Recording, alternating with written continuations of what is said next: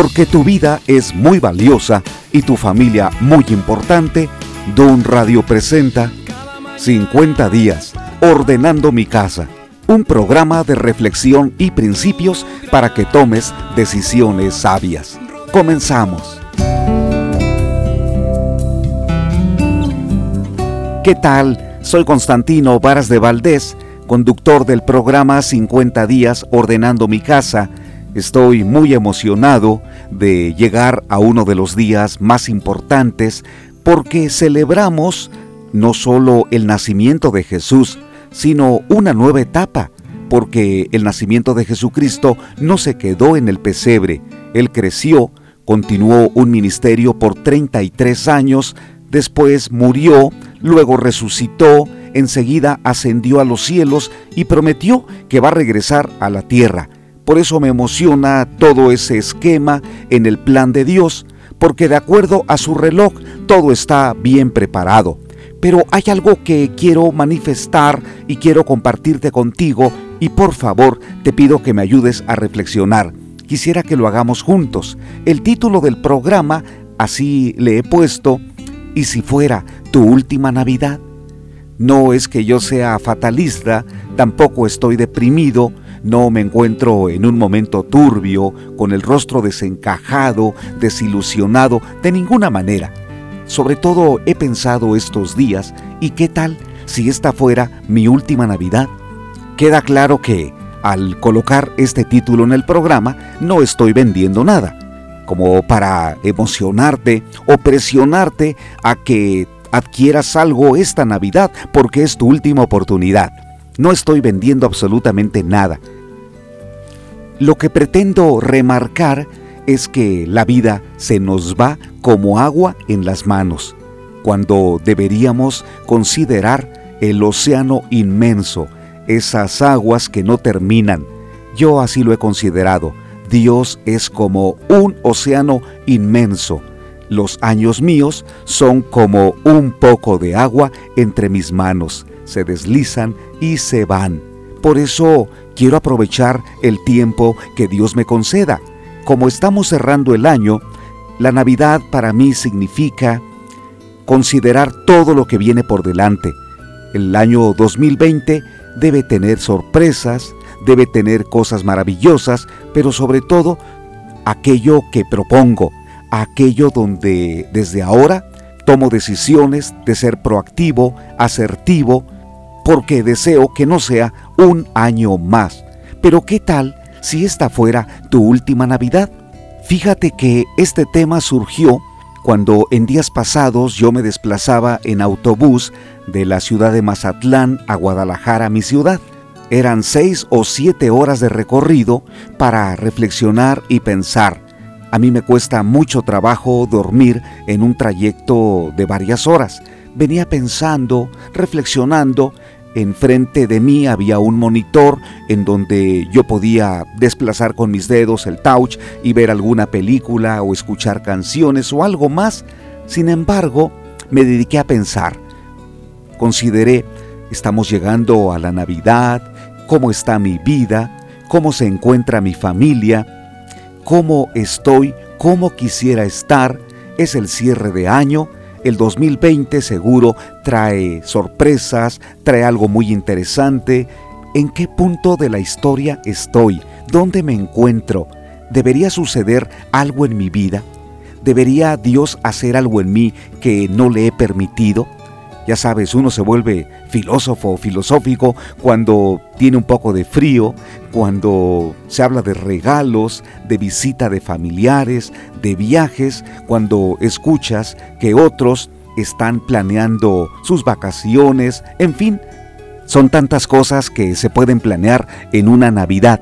Por eso Dios puso en mi mente y en mi corazón una parte de la Biblia que cuando la, leí Inmediatamente pensé, esto debe ser para nuestros amigos de Dun Radio, todos aquellos que nos sintonizan y quienes están al tanto de cada uno de los programas, tengo que compartir esto con ellos, lo deben saber. La parte de la Biblia es de dos personas que me parece fue su última Navidad. Se trata de Simeón y de Ana.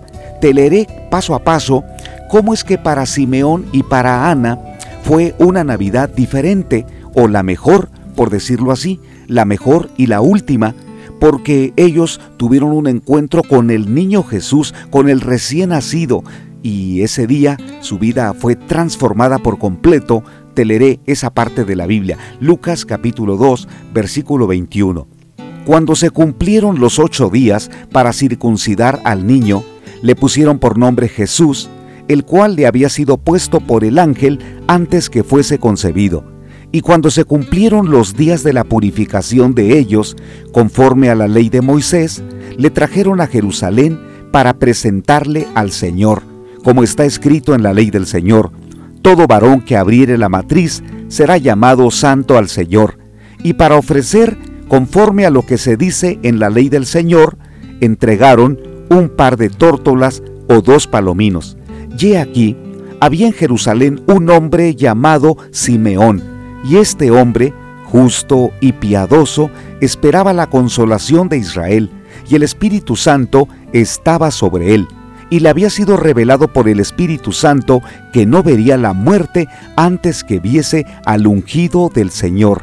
Y movido por el Espíritu, vino al templo y cuando los padres del niño Jesús lo trajeron al templo para hacer por él conforme al rito de la ley, él le tomó en sus brazos y bendijo a Dios diciendo, Ahora, Señor, despides a tu siervo en paz, conforme a tu palabra, porque han visto mis ojos tu salvación, la cual has preparado en presencia de todos los pueblos luz para revelación a los gentiles y gloria de tu pueblo Israel.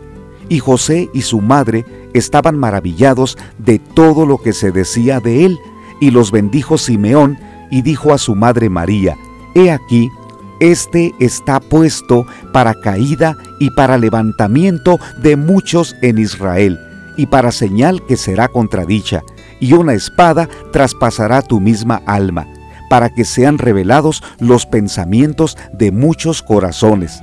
Estaba también allí Ana, profetisa, hija de Fanuel, de la tribu de Aser, de edad muy avanzada, pues había vivido con su marido siete años desde su virginidad, y era viuda hacía ochenta y cuatro años, y no se apartaba del templo, sirviendo de noche y de día con ayunos y oraciones.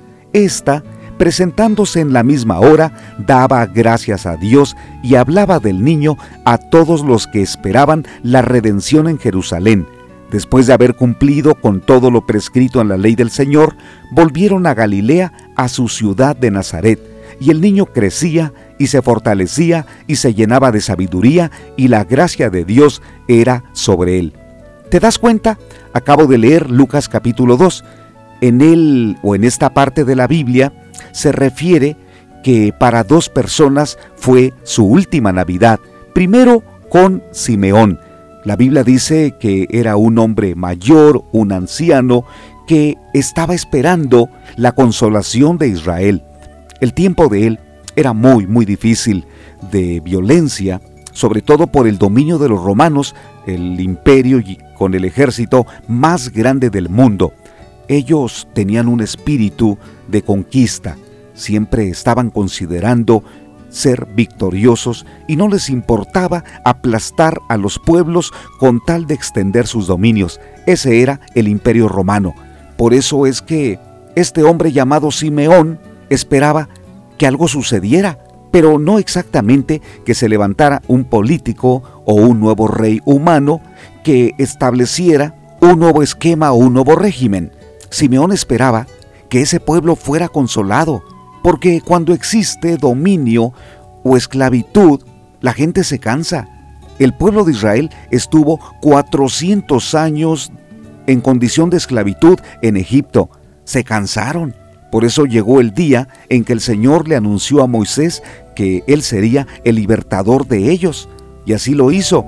El Señor los sacó de Egipto, también un imperio muy poderoso. Otra vez, el pueblo de Israel estuvo esclavo en Babilonia. En esa ocasión fueron 70 años, también con uno de los ejércitos más poderosos, el de Babilonia. Pero Dios le anunció a Daniel y a Ezequiel, los profetas, que los sacaría de allí. Y en efecto, Dios tomó a su pueblo y lo regresó a Jerusalén.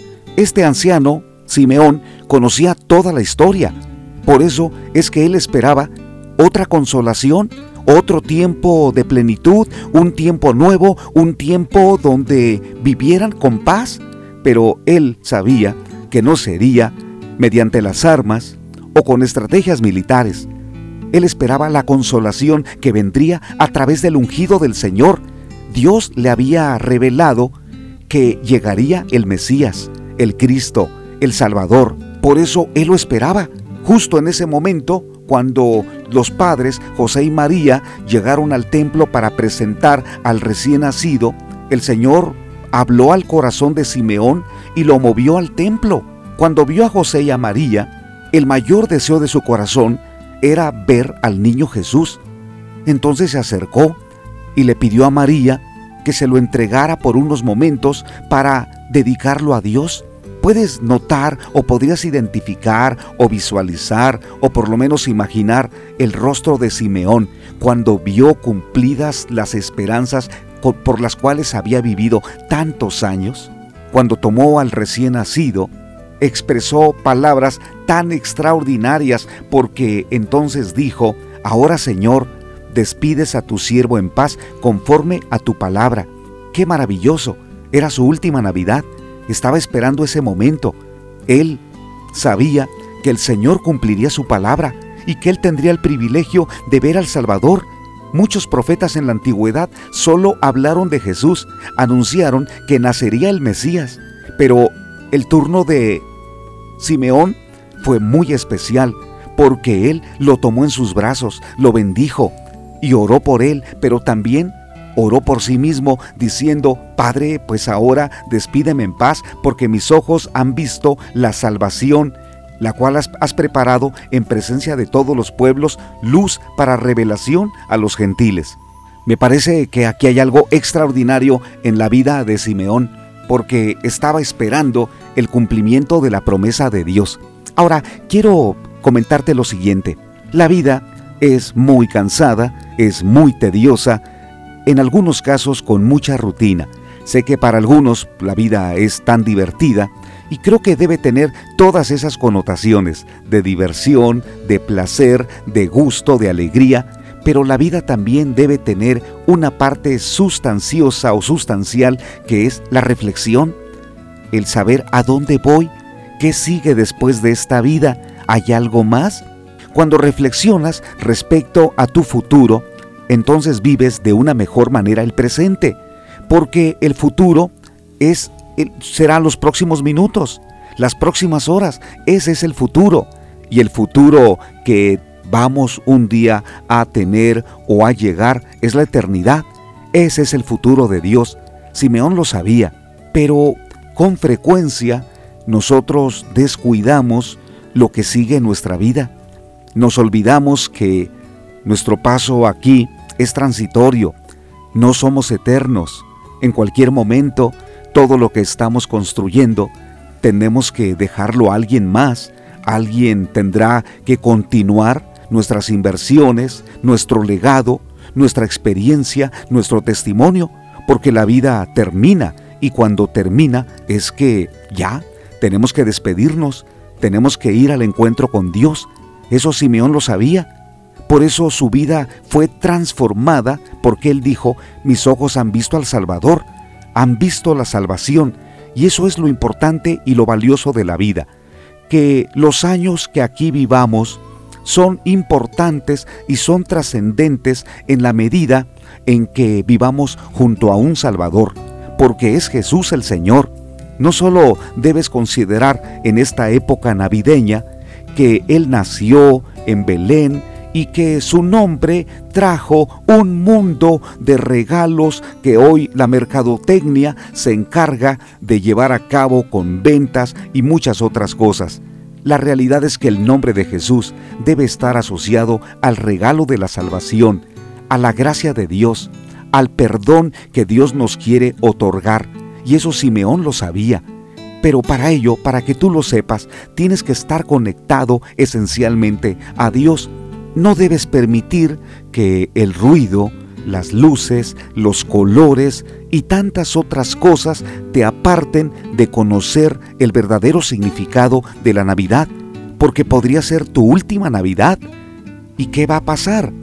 Estarás viviendo un futuro allá en la presencia de Dios en donde vas a ser juzgado, porque dice la Biblia que todos compareceremos ante el tribunal de Cristo Jesús para que allá recibamos según lo que hayamos hecho en la tierra, haya sido bueno o haya sido malo, pero sobre todo Dios te va a juzgar de acuerdo a la decisión que tomaste, si viviste de acuerdo a su voluntad. La voluntad de Él es que, por ejemplo, en esta Navidad, reconozcas que Jesús es tu Salvador y que el próximo año la voluntad de Dios es que reconozcas que debes vivir de acuerdo a los propósitos que Dios tiene marcados para ti. Ahora, vamos a considerar lo siguiente. La otra mujer que se presentó fue Ana. Dice la Biblia que era tan anciana, tenía 84 años de haber quedado viuda. Si calculo que se casó aproximadamente a los 20 años, ella debería tener 104, 110 años de edad. Una mujer que estaba en el templo. Tú pensarás, pues esta pobre señora, ¿qué más le quedaba? sino pasar los últimos días de su vida en un templo o allá en una iglesia, estar orando a Dios y dedicándose a dar algunas palabras de consuelo o de pedir limosna a aquellos que la veían con amargura o con tristeza. Pero la historia de Ana no es esa. Quisiera entender y quisiera comprender o quiero comprender que la historia de Ana debe ser la historia de muchas personas que hoy van camino hacia la vejez. La vejez no debe ser ni una carga para los familiares, tampoco una maldición para sí mismo. Es cierto que hay debilidad, algunas enfermedades, sobre todo la soledad, pero esta mujer aprendió a manejar esa etapa de su vida con una plena confianza. Ella esperaba que llegara el Salvador. Ella quería ver a Jesús. Por eso comparto que pudo haber sido su última Navidad para esta señora. Pero ¿qué hizo? Cuando, cuando ella se acercó y vio a Jesús, también comenzó a hablar de él. Comenzó a declarar, Él es el Salvador, es el Mesías esperado, es a quien nosotros por tantos años nuestras generaciones nos anunciaron que vendría. Ellos solamente hablaron de Él, pero ahora mis ojos lo ven. Aquí está el Salvador. Esta señora Ana, con 84 años de viudez, estaba proclamando que había llegado la salvación. Pero algo que quiero resaltar es el origen de Ana. Ella venía de una tribu llamada Aser. Aser fue uno de los hijos de Jacob. Él tuvo doce hijos y de allí se desprendieron las doce tribus de Israel. También dos hijos de José entraron a ese núcleo de las doce tribus, aunque dos hijos de José salieron para que entraran los dos hijos de José. Esas doce tribus siempre trabajaron en unidad. En tiempo del rey David se consolidó el imperio más grande de aquel tiempo, que fue el de Israel. Pero con la muerte de David, en el tiempo de Samuel comenzó la debacle espiritual. Después, con el hijo de Salomón, con Roboam, esa debacle todavía se fue a una mayor crisis, porque las decisiones de Roboam condujeron a la división de las doce tribus. ¿Recuerdas? Por allí en el año 900-920 a.C., se separaron las tribus. Dos de ellas, Benjamín y Judá, se fueron al sur y las otras diez se fueron al norte. Cuando Jesucristo nació, el pueblo de Israel consistía solo en dos tribus, Judá y Benjamín. Jesucristo descendía de la tribu de Judá. ¿Qué pasó con las otras diez tribus? Con el paso de los años se mezclaron con otros pueblos, con otras lenguas, con otras religiones y ese menú de opciones culturales, religiosas, filosóficas o económicas les hizo perder su identidad y tenían mucha rivalidad los del norte con los del sur. ¿Recuerdas una parte de la Biblia en donde Jesús quiso ir a un lugar y tenía que pasar por Samaria? Ellos, los samaritanos, eran también de la misma sangre de las dos tribus, pero esa división no les, no les permitía tener una correcta relación. Te comparto que Ana, aquella mujer que estaba en el templo de Jerusalén, provenía de una de las diez tribus que se habían apartado de Dios, pues ella había conservado su fe en el Señor a pesar de que sus antecesores no le habían dado un ejemplo correcto. Comparto esto porque sé que alguno de nosotros en su historial puede provenir de abuelos, bisabuelos o tatarabuelos que no, han, no nos dejaron un buen ejemplo. Probablemente en la historia de ellos, y aunque no, los, no pretendemos juzgarlos, tal vez hubo adulterio, divisiones familiares, tal vez algún asesinato, tal vez nuestra familia tiene una historia de desórdenes morales, de conflictos internos tan fuertes que entre ellos se aborrecieron y se separaron, no lo sé. Pues yo sí tengo en, en mi historia familiar algo así, por eso lo comparto. Yo pude haber repetido los errores de mis abuelos o bisabuelos, por supuesto, pero no fue así. Cuando tenía 16 años de edad, me invitaron a una iglesia. Yo me consideraba orgullosamente filósofo que no necesitaba explorar el campo espiritual y mucho menos el religioso. Pero pues por la invitación de una persona acudí a la iglesia más por la cena o por el ambiente social que yo buscaba que por algo espiritual. Reconozco que ese día el Señor me tapó la boca, porque yo era bocón, yo era de los que constantemente agredía a quienes pensaban diferente a mí, hablando de sistemas u opiniones religiosos.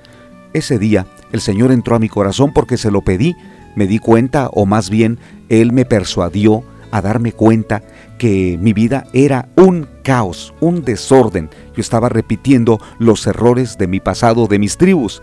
Pero el Señor ese día me dio paz, encontré a Jesucristo, le pedí que sanara mi mente, pero también mi historia. Con el paso de los años formé una familia, ahora tengo hijos, tengo nietos, y por la gracia de Dios, solamente por su gracia, veo que nuestra historia es mejor. No me considero mejor en un sentido, no me considero que yo sea mejor que mis familiares, de ninguna manera. No pretendo con orgullo demostrarles que yo estoy en mejores condiciones, de verdad que no. Admiro muchas cosas buenas de mi familia, doy gracias al Señor por mi pasado, por mi apellido, por mi historia, doy gracias a Dios por lo que mis abuelos o bisabuelos me dejaron, pero a ellos les hizo falta conocer al Salvador, por eso no pudieron vencer muchos de los problemas que a mí me ataron de niño y que me esclavizaron en mi adolescencia pero el Señor Jesucristo vino a darme libertad. Yo tengo en un sentido una parte de la historia como de Ana, que ella venía de la tribu de Aser, quien tenía muchísimas costumbres y algunas tan extrañas a la fe que debe tener toda persona. Pero Ana sobresalió por su fe en Dios, porque estaba esperando al Salvador. ¿Cómo estás en esta Navidad? ¿Cómo te estás acercando al cierre de año? Estás llegando con la actitud de buscar algo mejor, de buscar algo diferente, creo que no se encuentra en una corriente ideológica o política. Creo que los verdaderos cambios van a llegar cuando conectemos nuestro corazón al de Dios, porque en eso consiste la vida, no solo en vivir, en tener buenas relaciones con personas importantes, o en demostrar que hemos viajado a muchos lugares o tener un currículum académico que impresiona.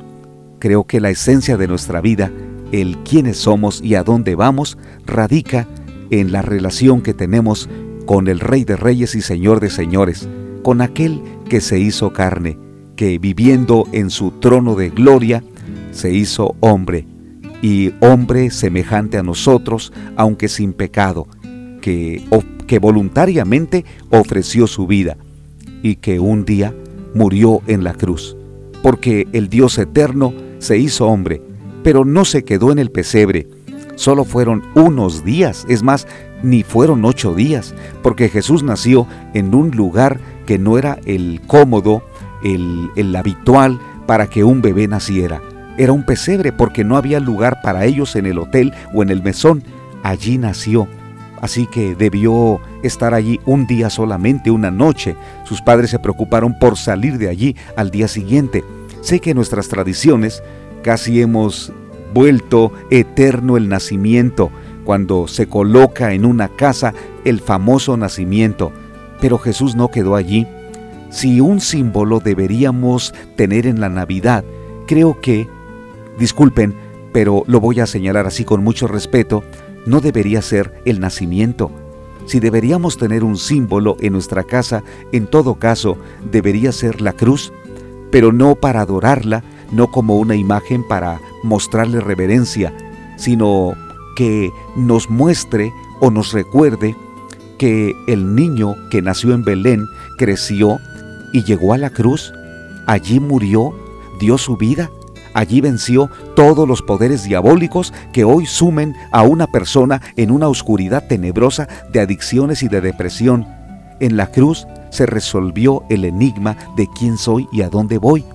En la cruz Jesucristo le dijo a dos hombres ladrones que tenían esperanza, pero solo uno de ellos recibió la salvación. Aquel ladrón escuchó cuando Jesús le dijo, de cierto te digo que hoy estarás conmigo en el paraíso. Qué bueno su arrepentimiento, qué bueno cuando a Jesús le dijo, acuérdate de mí cuando vengas en tu reino. Por eso es que la vida es corta, es breve, la vida es interesante, por supuesto, pero sobre todo, la vida debemos vivirla considerando que en cualquier momento va a ser nuestra última Navidad. Entonces, querido amigo y querida amiga, este día he reflexionado junto contigo respecto a lo que debe Dios darnos, a lo que Dios quiere darnos, no solo en diciembre, sino en todos los meses del año. ¿Cómo vas a llegar al fin? ¿Cómo vas a tener tu nuevo año? ¿Ya hiciste planes? ¿Vas a estar en tu casa? ¿En tu ciudad? ¿Vas a estar con familiares o en otra ciudad? ¿En otro país? Donde quiera que te encuentres, la Navidad y el Año Nuevo deben representar la conexión de Dios con tu corazón. Hagamos algo importante. ¿Qué te parece? No soy fatalista, tampoco depresivo para decirte, ¿y si esta fuera tu última Navidad? Solamente quiero comentar lo siguiente. Esta Navidad puede ser la mejor. Es más, yo quiero que sea la mejor.